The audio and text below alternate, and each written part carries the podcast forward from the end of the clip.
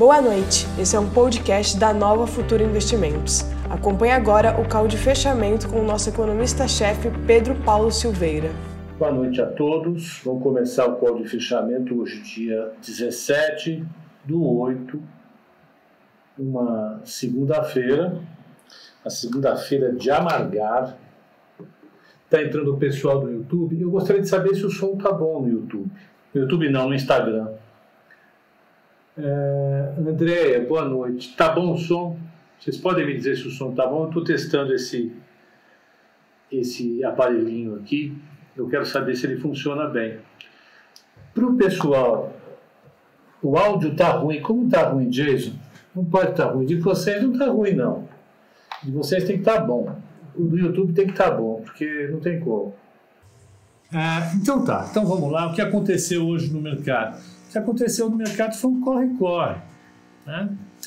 Nós vínhamos discutindo a possibilidade é, tá com chiado de leve. Depois a gente vai fazer um teste mais com calma, tá? Eu vou, eu vou mexer nas configurações aqui. Nós tínhamos discutido no início do mês a possibilidade é, de acontecer uma volatilidade por conta é, da questão econômica, da equipe econômica. Eu fui lá, falei sobre a carteira do mês. No nosso mapa, roadmap, no nosso plano de trabalho do mês, eu falei. O Edson Teixeira, fiquei chateado porque seu amigo saiu e largou o PG. É mais do que amigo, professor. O, o Vladimir Teles teve um problema pessoal de fato. Esse foi um problema pessoal, ele teve que sair mesmo. Não é conversa fiada, não. No meio dessa confusão, o café é fundamental. Deixa eu pegar aqui o café, peguei, vou compartilhar os elementos aqui. É isso aqui. Isso aqui que eu estou mostrando para eles é o plano de trabalho para a carteira de agosto. Com os elementos que poderiam oferecer upsides, ou seja, chance da bolsa subir, e downside, chance da bolsa cair. E o que, que eu elenquei no começo do mês? Né? Nos pontos positivos, não vamos falar nele, porque ponto positivo agora, ninguém está lembrando de nada. Olha, o que, que nós tivemos como pontos importantes de risco, de downside esse mês? Olha, um aumento agressivo dos casos nos Estados Unidos ou no Brasil, Está acontecendo, mas ninguém está ligando muito. No Brasil estabilizou, né? Vamos lá. Tensão pré-eleitoral de Donald Trump está lá, ainda não está acontecendo. Surpresas negativas para resultados corporativos, não, não, não aconteceu ainda. Aqui sim, organização da bancada parlamentar, a reorganização com a, com a saída uh, de vários partidos do Centrão, ida para o bloco do Maia, já está precificado. E aí sim, uma guinada populista do Jair Messias Bolsonaro, do Bolsonaro, e mais baixas na equipe do Paulo Guedes. Olha, é exatamente isso que está acontecendo. Né? Você tem um medo muito grande do mercado com uma guinada populista do Bolsonaro e mais baixas no, no, na equipe do Guedes sendo discutidas, é inclusive agora a possibilidade de sair uh, o próprio Guedes. Né? É o que se discute. Né? Eu não acho, eu não estou com isso no meu cenário, mas é o que predominou no mercado hoje. E o mercado hoje acabou derretendo por causa disso. Foi tudo para baixo hoje. Foi um dia miseravelmente volátil. Ou milionariamente volátil para quem estava comprado em volatilidade. Vamos ver como é que foi lá fora, antes de chorar o leite derramado. Vamos lá. Não, eu não quero tradução, por favor. Deixa isso aqui, depois eu vou resolver você.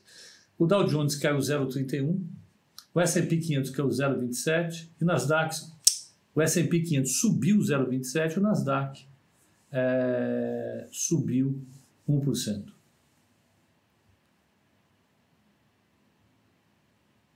O petróleo fechou a 42,81. E o índice VIX a 21,35. Vamos ver onde é que estava o VIX hoje de manhã?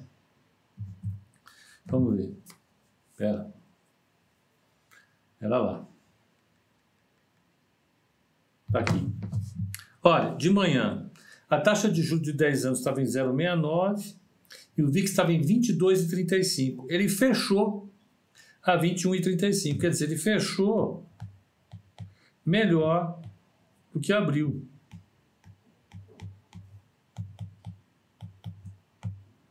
Lá fora, portanto, a percepção de risco caiu. Se aconteceu algo, aconteceu algo no Brasil. Hum. Ai, ai, ai, ai, ai. Não, tudo funciona bem aqui. Então é isso. Né? Então lá fora, tudo normal. Tudo normal. Vamos para o Brasil. Vamos olhar o que aconteceu aqui. Ó. O Ibovespa caiu 1,73, fechou a 99,595. Dia de exercício de opções. Quem estava vendido na opção se deu bem. Né? O dólar subiu um ponto e meio, 1,5%, fechou a 5,5095, quase a 5,51. É um dólar e tanto. O mini índice, o IN arroba, fechou 99,800. Uh, o mini dólar, WDO arroba, subiu 1,59, fechou a 5, 512, 500. E por fim, a taxa de juro, vamos pegar. A taxa de juro para 2027, que já bateu 6,02 esse mês, fechou a 6,91, sendo que ela bateu 7,01, ou seja, foi dia de correria. E quando a taxa de juro longa sobe, vou até anotar aqui, o DI 1 para 2027 bateu 701. Foi correria, é gente se estopando, gente diminuindo posição, gente saindo do risco. É? Ah, isso efetivamente acaba produzindo ah, ah, um ajuste monumental de preços. Foi um dia de correria mesmo. Né? Nós já vamos discutir com calma. Vamos ver maiores altas e maiores baixas do índice. Vamos lá, vamos ver. Olha, ações Brasil altas do índice. Vamos ver quem subiu no índice. Marfrig, evidentemente, em dólar, subiu 5,57, JBS 2,58, Clabin 2,27, CSN 2,12, BIF, Minerva 1,46 Vale, 1,22 Brasil Foods, 1,16 e BRAP, 1,04. Ou seja, dólar subiu. Dólar subiu. Quem caiu? Baixas do índice. Vamos pegar Henning, que é 8,34, Gol 6,05, Eletro 5,60, Azul 5,56. Via Varejo, Raquetar, fechou a 17,59, 5,43 de queda. BR-MOL 5,27, Banco Pactual 4,72 e Beethoven 4,62. Ou seja, quem estava andando bem apanhou. Lembra a história do beta? Que o beta é uma relação entre a, a, a, o retorno da ação e o retorno do mercado. O retorno do mercado realmente hoje foi maior que o retorno é, é, da ação. Por quê? Porque o beta é maior, ela caiu, a bolsa cai menos. Vamos lá. E a carteira recomendada? Tomou pau. Nesse mês ela está tomando muito pau. É isso que você fala? Fala o quê? Ó, a carteira que eu 2,33 ontem, hoje, contra um Ibovespa de 1,73, ela perdeu um alfa de 0,56, ficou negativo. Uh, no mês ela está perdendo 5,19, caindo 5,19, hein? O Ibovespa cai 3,22. Ela está perdendo um alfa de 1,97. No ano, ela ainda está com a carteira, está com uma alta de 13,79. O Ibovespa está com uma queda de 13,88. A carteira está com um alfa positivo no ano de 27,66. O alfa, Ricardo pergunta. O Ricardo pergunta o que é o alfa. O alfa é a diferença entre o retorno da sua carteira e o retorno da carteira do mercado. Qual é a carteira do mercado? É... A gente pega a média do mercado como o Ibovespa. Então você compara o Ibovespa com a sua carteira, o alfa é a diferença esses dois retornos. O Reinaldo, é, é, hora de pegar minha reserva e colocar na bolsa? Calma, vamos, vamos olhar um pouco mais do que aconteceu hoje. Só avaliar um pouco mais do que aconteceu hoje. O que aconteceu hoje? Hoje o mercado né, ele ficou muito preocupado com a possibilidade do governo abandonar a estratégia de austeridade fiscal, né, de manter controlado o déficit público, ah...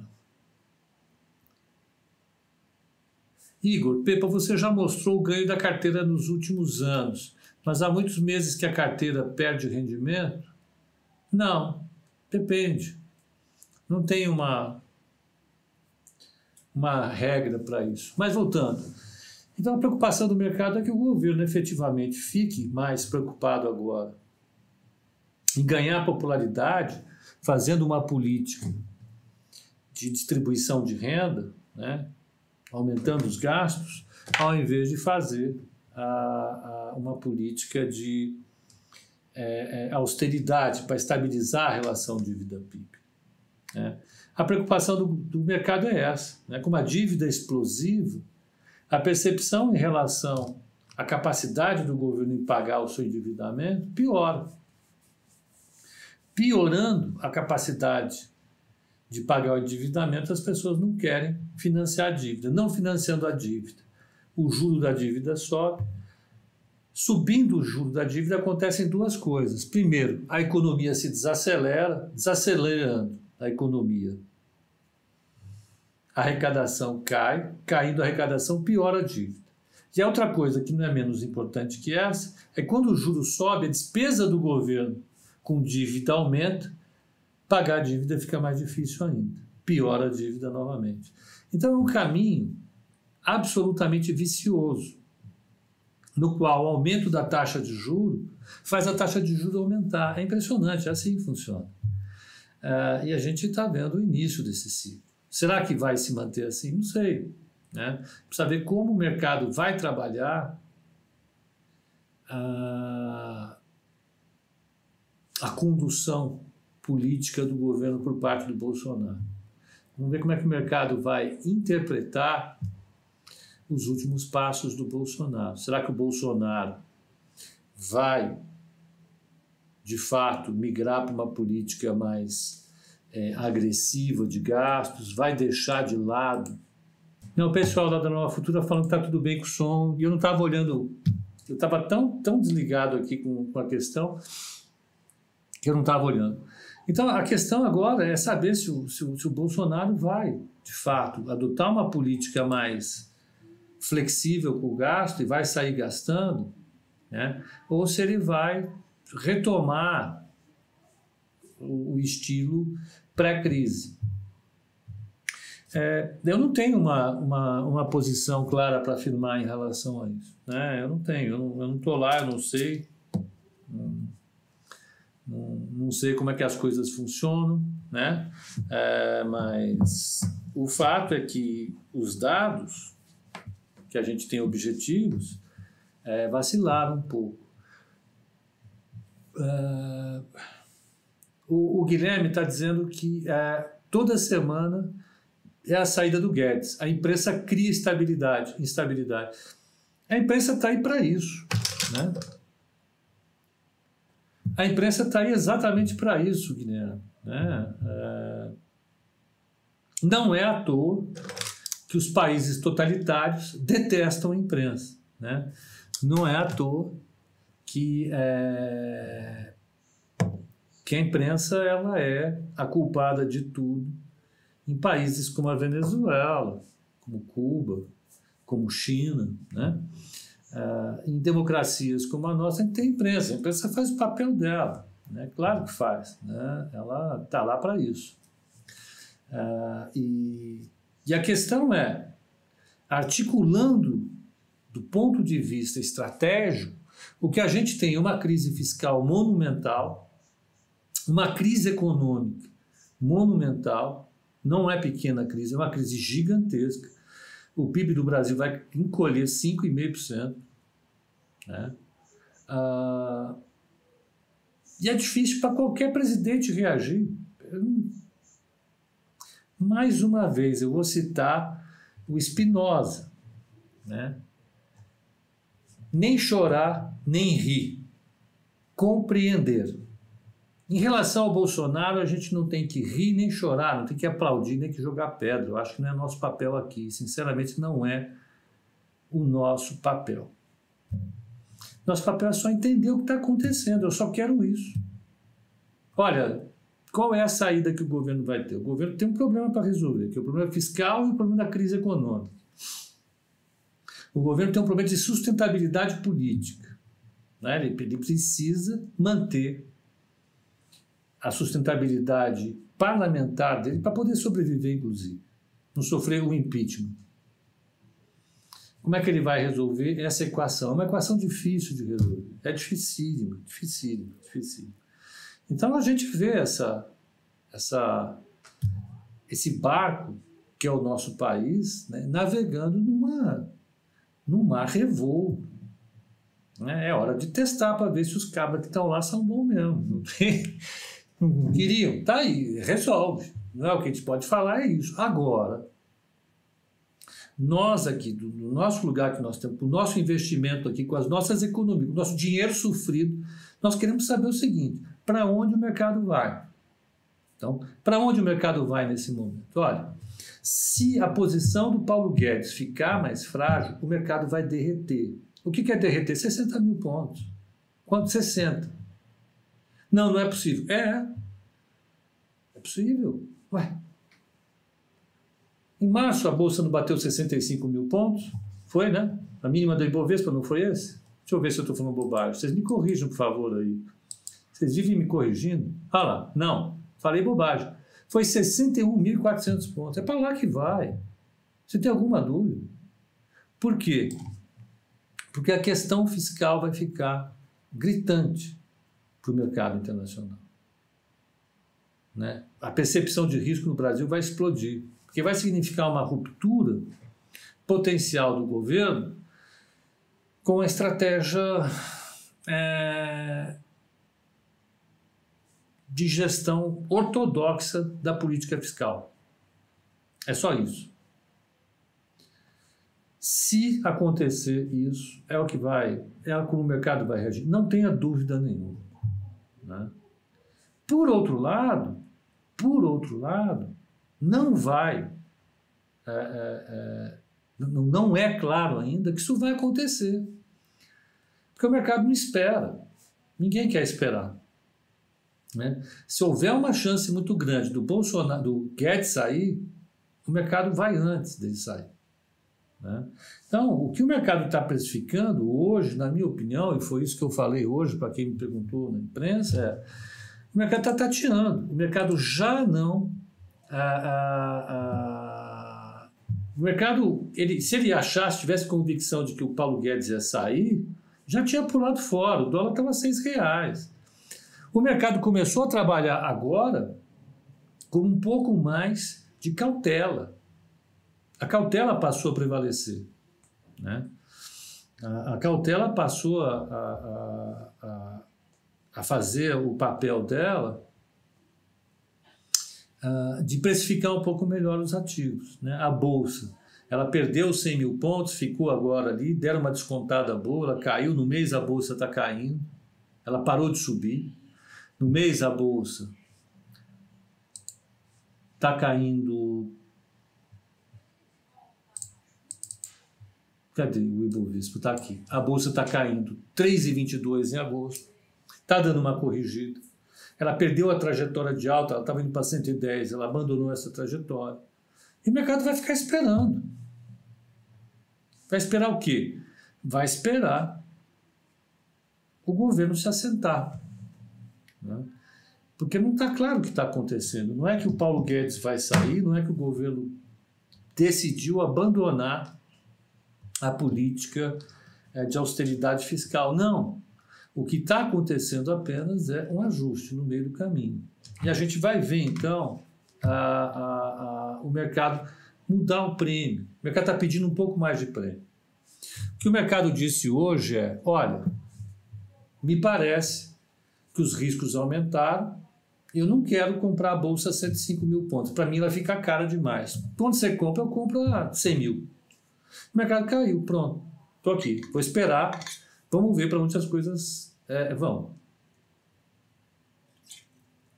A partir, a partir é, é, é, desse ponto, eu acho que o mercado fica um pouco mais confortável, a não ser que saiam mais é, é, notícias. Eu, eu acho que, assim, a minha opinião, é, é questão de opinião, opinião pessoal. Eu acho que o Bolsonaro sabe o risco que é para o governo dele é, é, ignorar é, a questão fiscal. Ele sabe disso. Né? Ele não é um completo desavisado. Uh, o Paulo Guedes é um cara que se tem uma ambição política para a vida dele. Ele quer ser um, um, um expoente do liberalismo nacional. Ele quer isso. Né? Ele não precisa mais de dinheiro, o cara está podre de rico, se deu muito bem, um cara competente no mercado. Ele não precisava estar tá fazendo o que ele está fazendo. Ele está fazendo por ambição pessoal, desejo político. Né? Então ele não vai sair daí tão facilmente. Ele é osso duro de roer. Ele é. O cara é briguento. Tem jeito. Né? Então, é, é, eu acho que esse grande susto, essa grande dor de barriga que a gente está tá vendo agora, ela faz parte de um processo de conflito dentro do governo, mas que não está resolvido. Não está resolvido. Né? O governo ainda vai ter que decidir aonde vai uh, uh, uh, tocar a sua política.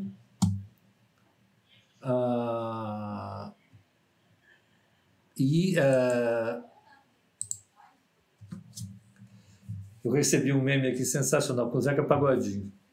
para as coisas acontecerem, não está definido. Né? O governo só pediu, o governo não, o mercado só pediu um prêmio, teve o prêmio, o dólar subiu, a taxa de juros subiu, e a bolsa caiu. Agora, me parece que lá dentro do governo as coisas não ficaram ainda encerradas. Eu acho que não é verdade que o Bolsonaro já decidiu que vai fazer uma política populista. Não é verdade que ele já decidiu que vai mandar tudo às favas, que se dane, a coisa não vai acontecer assim, não vai acontecer assado. Eu acho que não é isso. Né? É, é...